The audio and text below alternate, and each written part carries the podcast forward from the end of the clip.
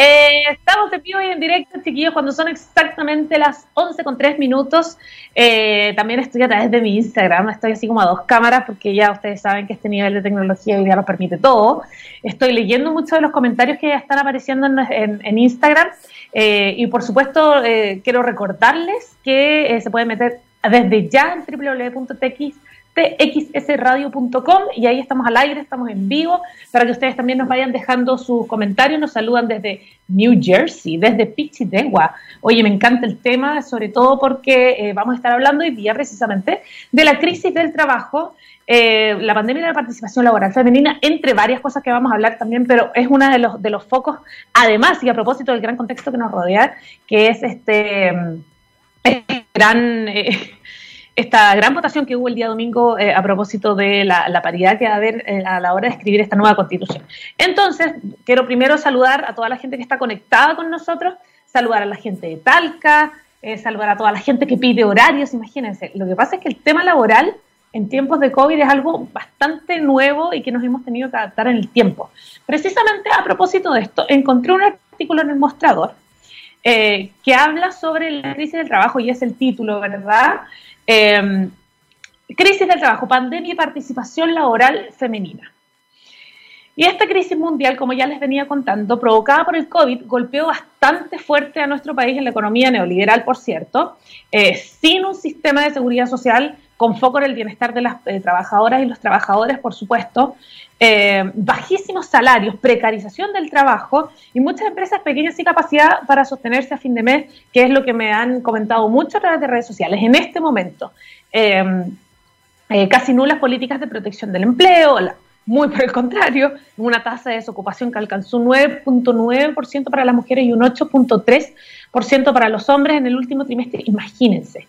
Entonces, eh, esto es un tema que no es menor, es bastante grave y lo vamos a estar hablando el día de hoy. Y según esta encuesta nacional, eh, en, la, encuesta nacional de empleo del INE, la tasa de ocupación laboral femenina para el trimestre móvil, eh, febrero, marzo y abril, en adelante FMA, para que ustedes entiendan cuando se hable febrero, marzo y abril 2020, fue un 42.6%, que ha sido, por cierto, la más baja de la última década. Y eso quiere decir que menos de la mitad de las mujeres en edad de trabajar lo están haciendo eh, por, una remuneración, eh, por una remuneración, retrocediendo, por cierto, y lamentablemente años de avance en esta materia, sobre todo para el género, ¿verdad? Y aún más grave es la participación laboral de las mujeres en este mismo periodo, que fue un 43 perdón, 47.3% en comparación de un 69% de los hombres. Y si bien los hombres también bajaron su participación eh, en la fuerza de trabajo, que en esa época, entre febrero, marzo y abril de este año, fue un 73.3%. Eh, también bajó eh, a un 69 por, como ya les había contado, que, se existe esta, que existe perdón, esta, esta diferencia, bajó a un 69%, solo mil, eh, perdón, 100.000 176.712 de ellos fueron declarados, eh, declararon no trabajar por razones familiares permanentes. Es decir, cuidando, por ejemplo, las labores del hogar que normalmente eran eh, eh, labores que estaban destinadas a las mujeres. ¿no? Saludos también nos están escribiendo desde Colombia. y esto yo creo que nos ha afectado no solamente a nosotros como país, yo creo que a toda Latinoamérica también, considerando que el virus está particularmente duro con nosotros, ¿verdad? Bueno, precisamente, en comparación a esta dramática cifra, 1.334.522 mujeres se declararon, eh, eh, que declararon esta misma razón eh, no trabajar por realizar el trabajo doméstico y los cuidados, por cierto, que además les aviso que no son remunerados. Aquí uno de los comentarios dice la ocupación laboral de mujeres están o no remunerados o son gratis siendo mamás dueñas de casa 24/7. Es aún peor, por cierto. Eh, las mujeres estamos saliendo de la fuerza eh, del trabajo, las consecuencias de esto son devastadoras al no tener, por cierto, como lo que decían acá, un trabajo no remunerado, al, al, no tener un trabajo remunerado se pierde también la autonomía económica, por cierto. Y esto es clave para poder vivir nuestras vidas sin depender del dinero de otras personas, tomar, por cierto, nuestras propias decisiones y eh, por cierto, también más importante es permitir a muchas mujeres salir del círculo de la violencia de género en los hogares, que también es una de las aristas que, que vamos a profundizar el día de hoy. Eh, una de las pocas ramas de la actividad económica que aumentó la cantidad de las personas que están ocupadas, personas ocupadas, dada la contingencia estupenda de nuestro COVID-19, fue la rama de la salud que tiene lógica, ¿no? Tiene como mucho sentido. Sin embargo, a, pensar, a pesar de ser una de las eh, ramas que están, que tiene más participación femenina, ¿no? Donde tradicionalmente trabajan más mujeres que hombres, estos puestos de trabajo fueron, adivinen, mayoritariamente eh, ocupados por hombres y, en cantidad, y la cantidad de mujeres ocupadas en salud disminuyó en comparación al mismo trimestre del año pasado. Lamentablemente, todo prevé que eh, no solo va a continuar aumentando esta desocupación laboral, sino que también la brecha de participación en el mercado del trabajo entre hombres y mujeres, que lamentablemente nos hace retroceder. Eh, vamos a hablar de esto y mucho más. Ya son las 11 con 9 minutos. Estamos comenzando nuestro Move el día de hoy. Tenemos una gran invitada el día de hoy eh, y vamos a hablar exactamente de esto y mucho, y mucho. Primero vamos a saludar a los nuestros, obviamente. Eh, porque cuando miramos al futuro vemos a una compañía con un propósito claro. En Anglo American se han propuesto reimaginar la minería para mejorar la vida de las personas. ¿Cómo lo están haciendo? Se preguntarán ustedes, poniendo la innovación en el centro de todo. De esta forma seguirán impulsando y estando a la vanguardia de la industria minera, adaptándose, buscando mejores formas de extraer y procesar minerales, usando menos agua y menos energía. El futuro está cada vez más cerca. Anglo American, personas que marcan la diferencia en minería. Y ahora sí, dicho esto, de luego de esta pequeña editorial, esta pequeña revisión, vamos a la música y así comenzamos este mood del día de hoy. Vamos a comenzar con hoy unos clásicos maravillosos que los vi, los vi en vivo, casi me muero porque era lo mejor del mundo. Eso, cuando lloráis como de emoción en un concierto, ya, me pasó. Esto es Duran Duran Notorious y así comenzamos el mood del día de hoy. Comenzamos ya, son las 11 con 14 eh, minutos de este día bastante caluroso, me atrevería a decir. Espero que llegue este calor y se quede, porque a rato me da frío y ustedes saben que no lo tolero. Eh, chiquillos, el día de hoy vamos a estar hablando de algo tremendamente importante. Eh, vamos a hablar de, bueno, ya lo pudieron escuchar un poco en nuestra editorial, en nuestro comienzo, con respecto a, a todo lo que es el área laboral, por supuesto enfocado un poco a nuestro género y cuáles han sido los, eh, los grandes desafíos que tenemos de aquí en adelante a propósito de un contexto que no podemos obviar. Para eso tenemos una tremenda invitada, ella es la encargada del área de datos primarios del Observatorio Laboral de la Araucanía, además es socióloga. Y le damos una tremenda bienvenida a Catalina Garrido Higuera. ¿Cómo estás, Cata? Hola, hola, buenos días a todos y a todas. ¿Cómo estás tú? Bienvenida primero que todo. ¿Nos, eh, nos estás llamando desde la Araucanía? Sí, así es, desde la capital regional. Maravilloso. Oye, primero que todo, la salud, ¿cómo está? ¿Está todo bien para ti? Sí, todo bien. Tenemos la, la, oportunidad y el privilegio de poder estar teletrabajando, que en algunas instancias se vuelve difícil, pero es una gran oportunidad para poder cuidarnos ahí la salud.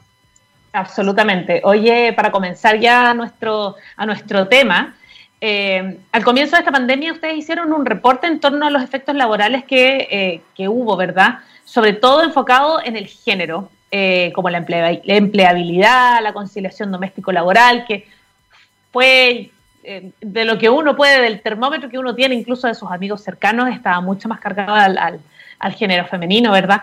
Eh, cuéntame un poquito qué arrojó este reporte y cómo han visto la evolución en este contexto, que es una pandemia que aún no, no tenemos vacuna, así que seguimos en lo mismo. ¿Cómo han visto ustedes la evolución en este, en este contexto, precisamente en este tema? Sí, mira, yo creo que el tema de, la situación de las mujeres en la pandemia es algo que nos ha afectado duramente eh, y lamentablemente podemos decir que en distintos estudios que se han realizado tanto a nivel internacional como a nivel nacional, eh, en términos del empleo, eh, todo lo que es la inserción laboral de la mujer y todo lo que se había avanzado en 10 años es lo que se ha retrocedido ahora en estos meses de pandemia ya, porque e, es, algo totalmente desfavorecedor y ya cuando siempre nosotras íbamos como caminando en contra con todo lo que, las trabas que se nos pone en la sociedad, eh, llega esta pandemia y hace que retrocedamos aún más a una velocidad que realmente fue muy grande, ya, y, la verdad es que no es algo que nosotros podamos decir que es al azar, porque eh, podemos ver en, términos de las cifras de empleo, por ejemplo, como eh, los sectores que precisamente eh, son los que más se han visto golpeados en términos económicos por la pandemia. Por ejemplo, el caso del turismo, el caso del comercio. Eh, precisamente son sectores donde más se insertan las mujeres. ¿ya? Eh, el sector de la construcción es un sector que también se ha visto golpeado por la pandemia, pero sí, Pero la diferencia es que cuando nosotros hablamos de la reactivación económica, es el sector de la construcción uno de, los, de las bases de la reactivación económica y precisamente son donde más se insertan los hombres. ¿ya? Por lo tanto, eh, ahí hay una, una dificultad que, que, es importante que hay que considerar. Entonces, eh, por una parte, vemos cómo estos sectores económicos donde más se, se insertan las mujeres, también, además del comercio y el turismo, está el tema del personal de trabajo doméstico, que por las distintas situaciones de la pandemia obviamente se han visto afectados en términos de desvinculaciones, también poseen mayores niveles de informalidad laboral, entonces es como todo un, ambiente que hace que eh, las mujeres nos veamos más afectadas. Claro, es una, es como una cadena, porque finalmente eh, la base no era buena tampoco, y finalmente eh, existió y existe y está existiendo esta precarización del trabajo de esa, desde ese punto de vista, lamentablemente con las mujeres mucho más afectadas que los hombres, los hombres también siendo afectados, por cierto, pero cuando detrás hay una lucha y hay un avance que se debe hacer y que hemos venido haciendo, por cierto, las mujeres hace tanto tiempo, que se retroceda tanto, es, y además por algo que al parecer no tiene control, digamos, aún, es, frustrante. Eh, en esta materia, ¿cómo se ve un poco el futuro? ¿Cómo puede cambiar? Eh, porque, para el contexto, cuando uno, eh, cuando llega esta pandemia, a todos nos, pilla como desprevenidos, ¿verdad? No sabíamos que venía, tuvimos que empezar a aprender en la marcha, eh, considerando que ya tenemos que aprender a, ser dúctiles, a ser flexibles, a ser, eh, a ser resilientes, por cierto. ¿Cómo ves tú el futuro, sobre todo para las mujeres en el ambiente laboral, en un contexto en que probablemente hoy día es una pandemia? Anda a saber qué otra emergencia va a haber más adelante, como que ya tenemos que ponernos en esos escenarios. ¿Cómo, lo, cómo ves tú el futuro? Mira, ahí todo depende y la verdad es que le voy a pasar la, paleta y la responsabilidad directamente al Estado, porque la verdad es que cuando nosotros hablamos de eh, generar soluciones que puedan contribuir a que las mujeres tengan eh, escenarios mucho más favorables en términos de la inserción laboral, eh, tenemos que hablar de políticas públicas que sean con un enfoque de género desde su creación, ya desde sus inicios y que consideren las distintas realidades que, que viven mujeres y hombres porque sin duda, o sea, no podemos, eh, no podemos evadir que tenemos realidades distintas desde nuestras eh, posiciones de hombres y mujeres. Por lo tanto, en la medida que nosotros podamos eh, generar políticas públicas que tengan enfoque de género, vamos a permitir que se vayan acortando estas brechas. ¿Ya? Por ejemplo, yo te decía el tema de la reactivación económica y cómo siempre, en toda, en gran parte de, de, las crisis económicas que se viven, la construcción es uno de los pilares fundamentales a la hora de reactivar económicamente los países. Entonces, eh, pero ¿qué es lo que pasa cuando más del 90% de los trabajadores de la construcción, que genera una enorme cantidad de empleo, eh, son hombres? Hay alrededor, acá en la región de la Araucanía, un 7% alrededor de, de las trabajadores de la construcción son mujeres, pero estos estas trabajadoras se insertan generalmente en, eh, en las labores administrativas, ¿cierto? De secretariado. Claro, más de oficina.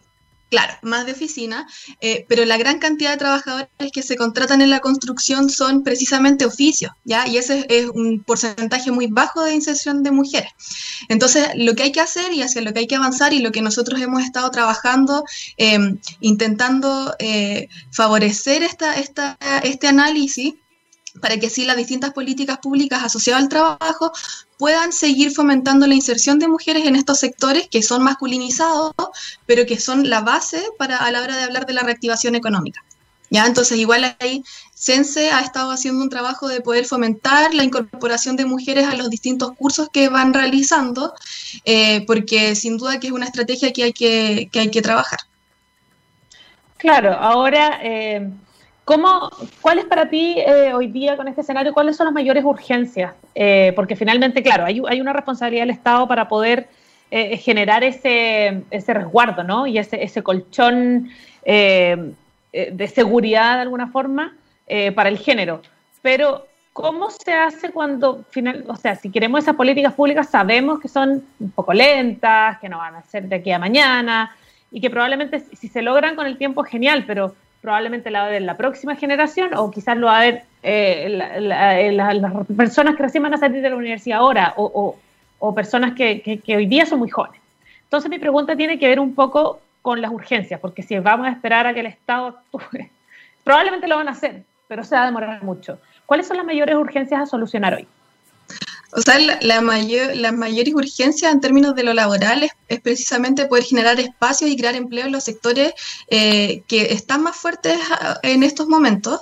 Em, y para eso eh, es importante ver cómo en los sectores como el comercio, ¿cierto? El sector del turismo, que era lo que estaba mencionando, se han perdido una serie, una gran cantidad de empleo y la idea es poder eh, devolver esos empleos eh, hacia las mujeres que se han visto más afectadas eh, en aquellos sectores económicos que tienen una mayor cantidad de empleabilidad podríamos decirlo. Entonces yo creo que ahí eso es súper importante y es un trabajo que también se tiene que hacer a nivel cultural porque muchos sectores económicos eh, donde dicen, eh, no, sí, nosotros contratamos mujeres, pero no, es que sabes que ella no puede, eh, no sé, es que esas, esas labores son de hombres, son más masculinas y en realidad eso es todo un mito y es parte de la construcción social que nosotros hemos estado haciendo. Entonces hay un trabajo que... Sí, dale, dale, sigue nomás, Cato. Yo te voy interrumpiendo porque voy de acuerdo contigo. ya. Sí, ¿no? Entonces, eso es, algo, es algo importante y que es importante también que lo visibilicemos, ¿ya? O sea, em, ahora se nos viene la oportunidad, como tú decías al, al, comienzo del programa, de generar una constitución que sea paritaria en términos de su formulación y es súper importante porque nos va a permitir que podamos ir transformando estos cambios culturales que a veces nos frenan en muchos casos. Y, a veces los tenemos tan arraigados dentro de nosotros mismos, dentro de nuestra cultura, que es como, no, nosotros no somos machistas, pero en realidad eh, no tenemos problemas con contratar a mujeres, pero eh, mejor que se queden en, las oficinas porque es más, es más peligroso estar afuera, en terreno. Entonces... en verdad lo hago por ti, te estoy cuidando. Bueno, micromachismo que salen a la orden del día. Oye, eh, dijiste algo tremendamente clave cada vez que vas hablando y, me aparece una pregunta, la voy escribiendo por si acaso, así que por eso la, tengo ahí bien cuartadita. Eh, hablabas de la idea de, por ejemplo, en el caso del de comercio del turismo, que han sido donde más eh, mujeres han perdido sus trabajos, lamentablemente. la idea, por cierto, y la más urgente es devolver esos trabajos.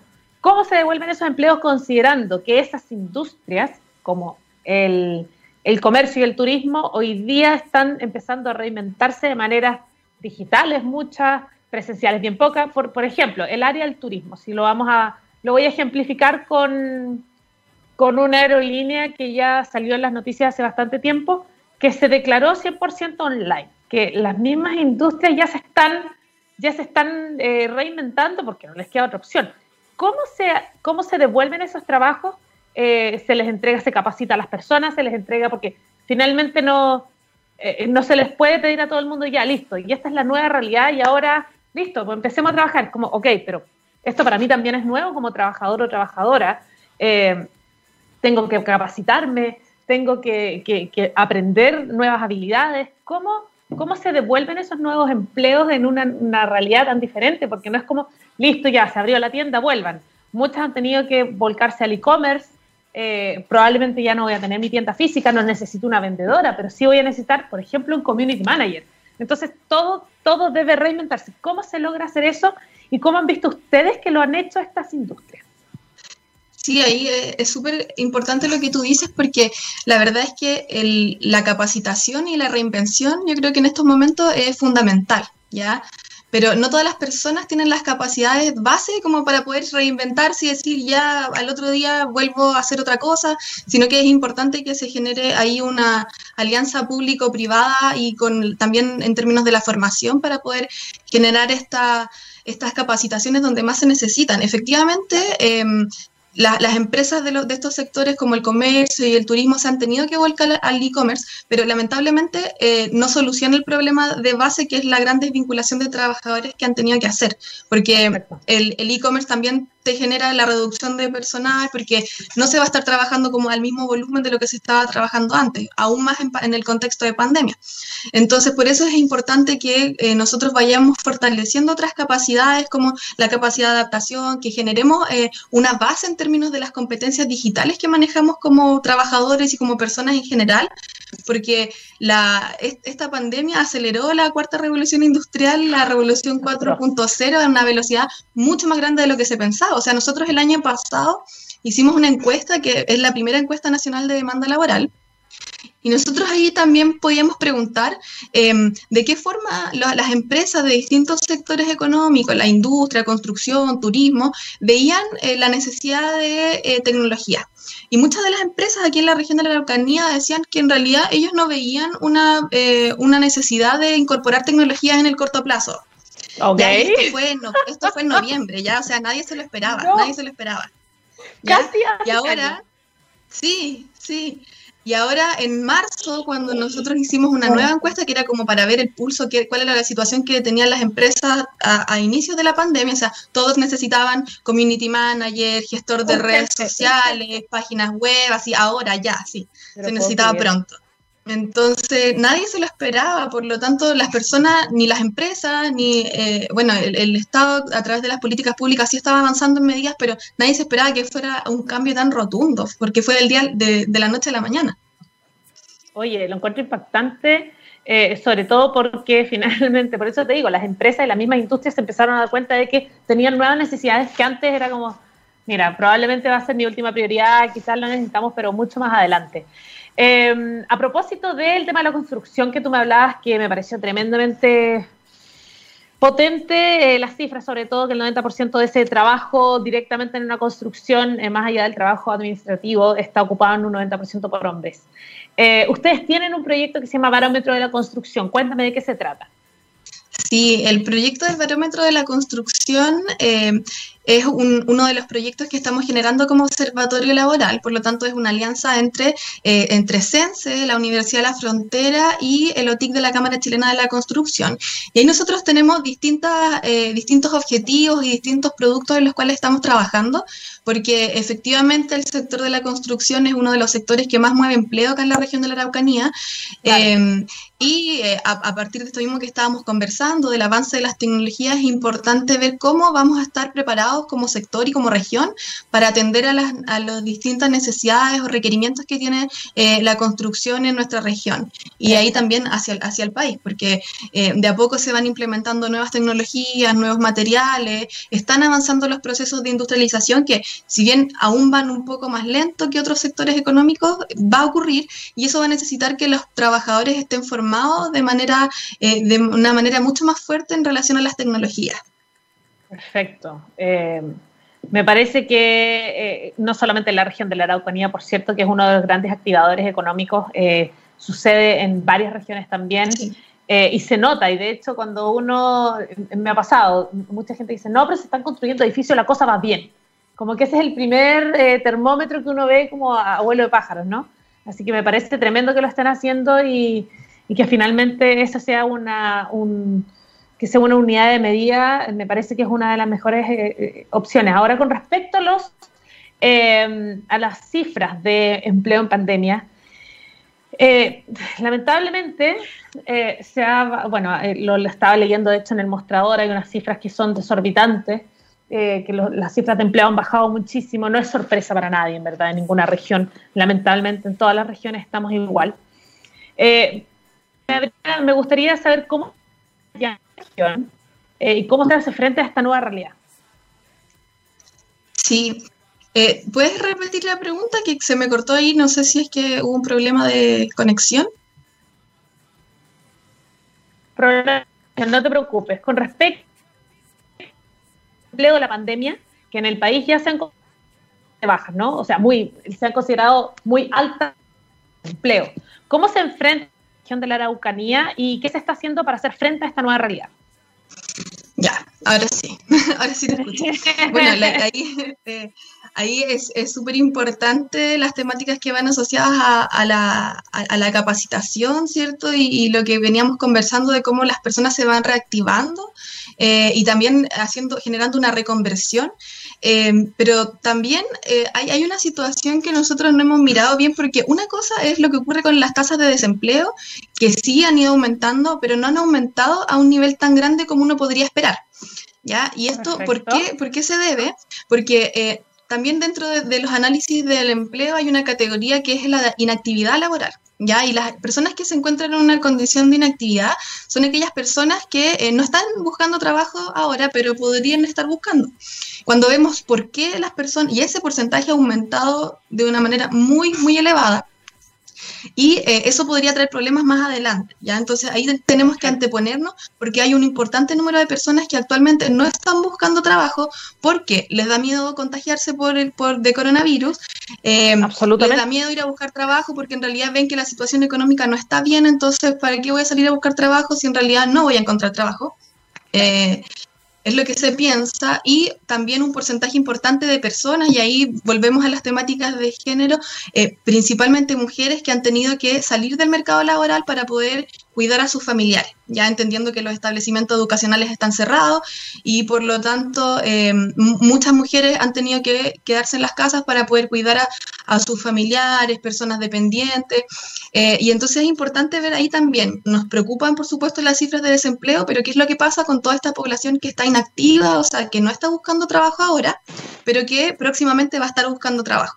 Y ahí volvemos eh, volvemos al tema de que es importante ver cuáles son los sectores en los cuales vamos a hacer que la gente vuelva a tener trabajo.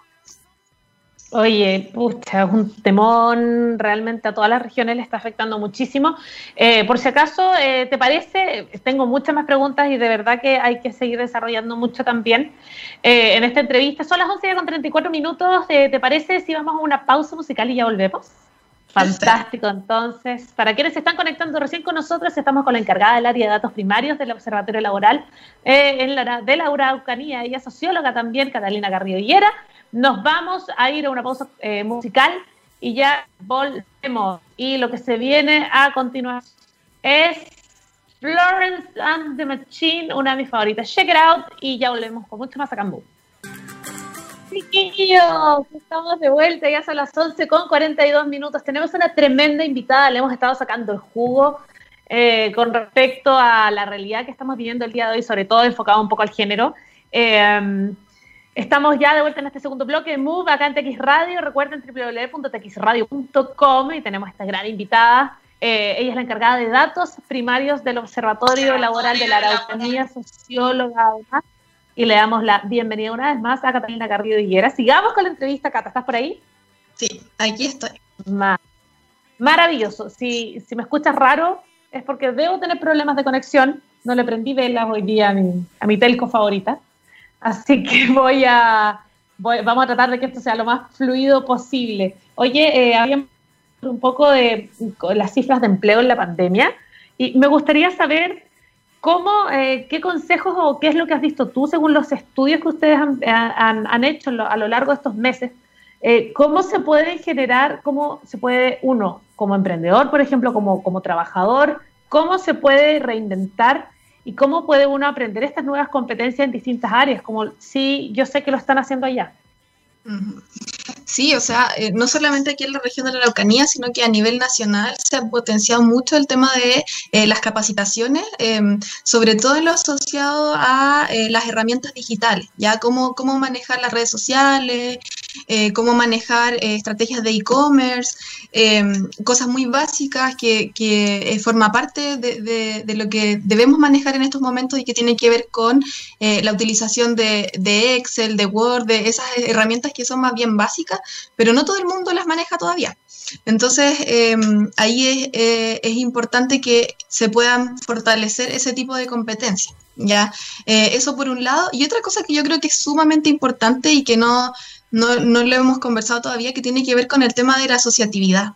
¿Ya? ¿De qué manera eh, yo puedo asociarme, yo como emprendedor, emprendedora, puedo asociarme con otras personas que estén eh, trabajando en cosas muy similares, em, de manera tal de poder entregar un servicio que sea mucho más potente y que pueda potenciar eh, como a, los distintos, a las distintas empresas que, que están formando parte de, de este escenario? Ya eso es súper importante y el tema de la asociatividad a la hora de emprender eh, es algo que permite fortalecer eh, estas redes y, generar emprendimientos que sean mucho más sostenibles en el tiempo. ¿Cuáles, ¿Cuáles son los grandes desafíos que existen a la hora de la reinvención? Una persona, por ejemplo, que era empleada y que fue despedida por, por el COVID eh, y quiere emprender mayores desafíos a los que se enfrenta, eh, al menos en la región de la Araucanía?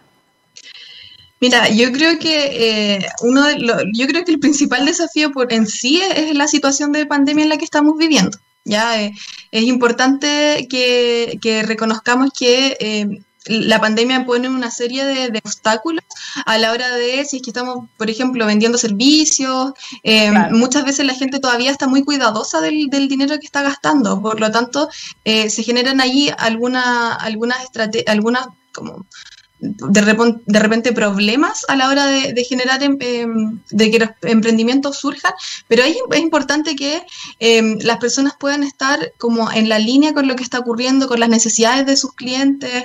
Eh, eso es sumamente importante y no solamente en la región de la Araucanía, sino que a nivel nacional. porque a la hora de, de, estar conversando ahí muy, muy de cerca con las necesidades que tienen los clientes, ahí como uno como emprendedor, emprendedora puede generar un servicio, un producto que sea mucho más que, esté que sea mucho más pertinente, básicamente. Entonces, eso, eso es una de las cosas importantes. Em, y, por eso ahí, y vuelvo a retomar lo que decía hace un rato, que Sense está generando una oferta eh, programática que va muy en la línea con las necesidades que se están requiriendo ahora. Y eso, ahí para contarle, quizás hay gente que no lo conoce, pero no solamente es para gente que eh, trabaja en la construcción o en oficios como el comercio el turismo, sino que cualquiera, cualquier persona, sea profesional o no, puede eh, meterse y puede inscribirse en esos cursos y tener muchas herramientas más que están asociadas al área digital. Y eso es importante que la gente también lo sepa.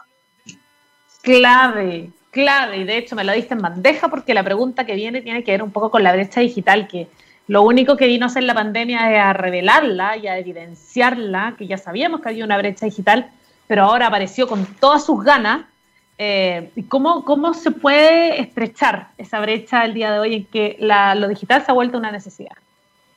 Sí, ahí eh, tenemos una serie de desafíos porque eh, por una parte, ¿cierto? Tenemos como el, tema del uso de las tecnologías, de aprender a trabajar en las tecnologías, pero hay que también eh, darse cuenta y, en realidad identificar que nosotros como país también tenemos brechas en términos de la conectividad y de la infraestructura tecnológica.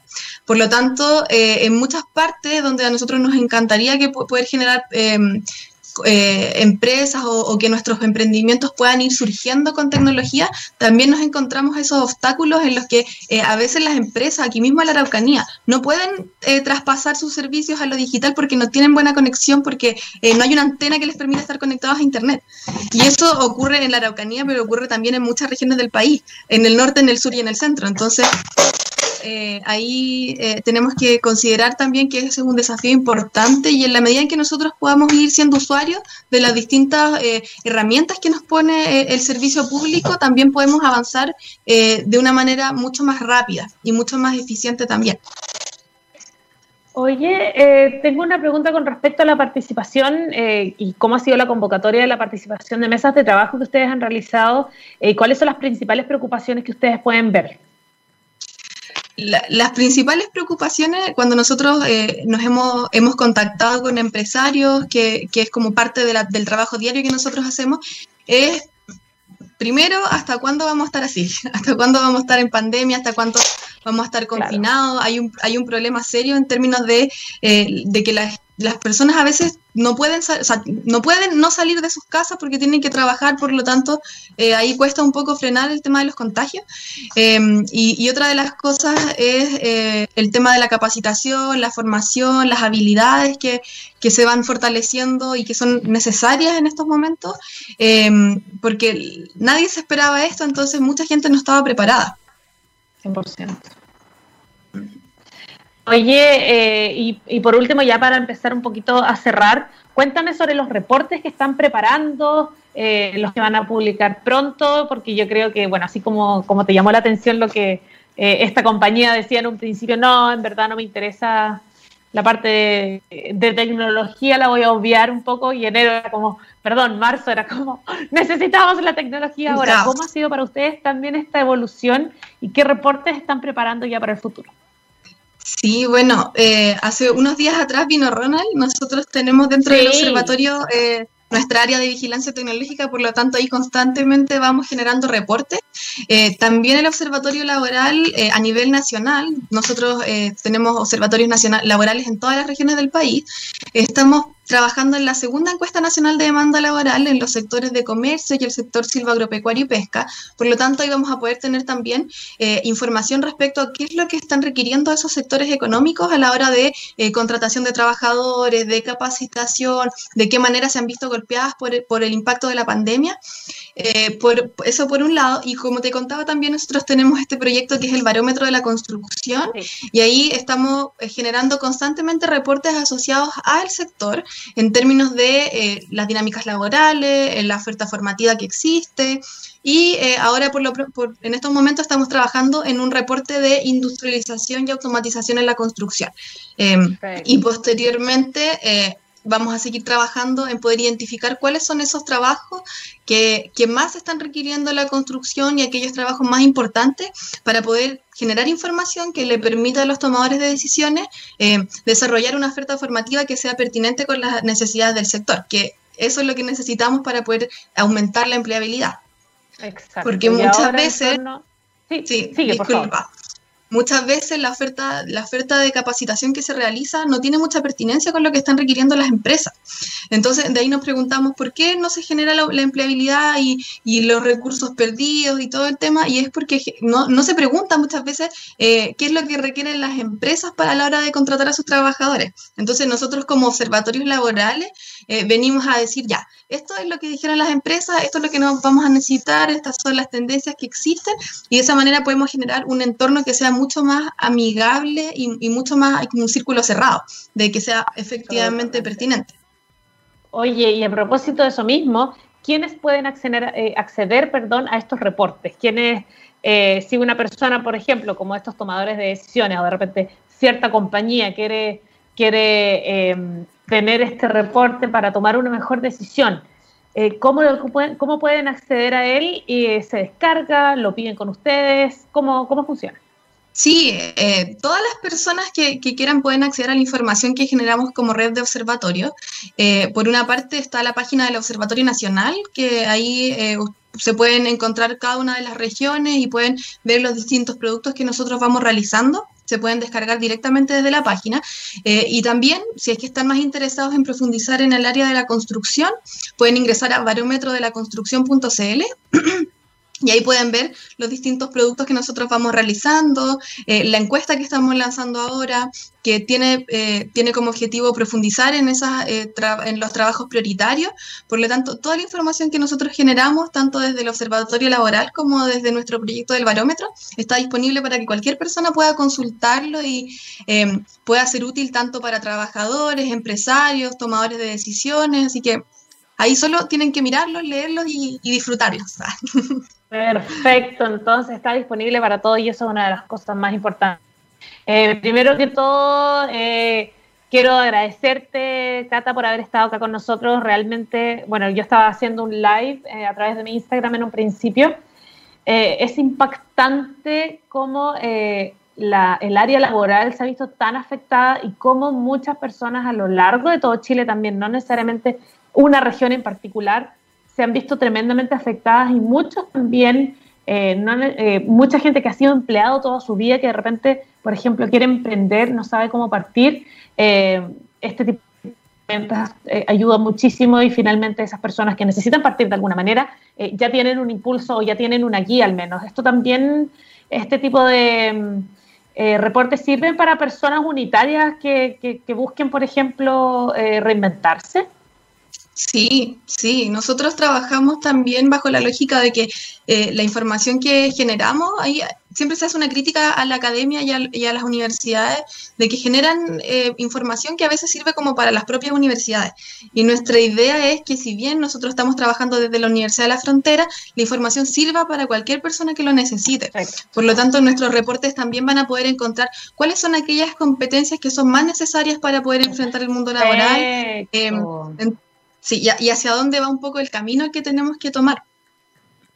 Perfecto, oye, tremendo. Yo creo que eso es una de las cosas más importantes porque muchas de estas personas se han visto solas, es como, chuta, yo he sido empleada toda mi vida, de repente me gustan las manualidades, estoy inventando, y quiero partir, quiero lanzarme, tengo poco capital, ¿cómo lo hago? ¿A quién, a quién me enfoco? No sé nada de redes sociales, no, no, no sé cómo digitalizar mi negocio y así. Creo que es tremendamente importante eh, y primero que todo y ahora para empezar a, finalizar, eh, quiero darte las gracias por darte el tiempo de estar acá con nosotros. Sabemos que eh, dentro del dentro del área de datos primarios del observatorio, no solo es la encargada, están con esta pega, así que darte esta hora para estar con nosotros conversando ha sido tremendamente nutritivo para nosotros. Muchísimas gracias por haber estado acá. Muchísimas gracias a ti, Valeria. Lo pasé muy bien, así que eh, Así que querida, no te preocupes, estás completamente libre ahora para quienes están llegando a nuestra a nuestra última a nuestros últimos del Observatorio Laboral de la Araucanía, socióloga también. Muchas gracias una vez más por haber estado con nosotros el día de hoy, aclarar también tantas dudas y muchísimo éxito en todo lo que se les viene. Chao, que estén muy bien. Chao, chao. Y cuando son ya las 11 con 55 minutos, chicos, ustedes saben que saludamos a los nuestros, que cuando miramos al futuro compañía con un propósito claro. En Anglo American se han propuesto reimaginar la minería para mejorar la vida de las personas. Pero ¿cómo lo están haciendo? Poniendo la innovación en el centro de todo. De esta forma seguirán impulsando y estando a la vanguardia de la industria minera, adaptándose, buscando mejores formas de extraer y procesar minerales, usando menos agua y menos energía. El futuro está cada vez más cerca. Anglo American, personas que marcan la diferencia en minería. Y dicho esto, ya simplemente se nos acabó el tiempo, no puedo creer. Nos vamos con música, esto es Blind Melon 2 for 4 y lo dejamos hasta acá. Nos vemos el martes con mucho más. Chao, chao.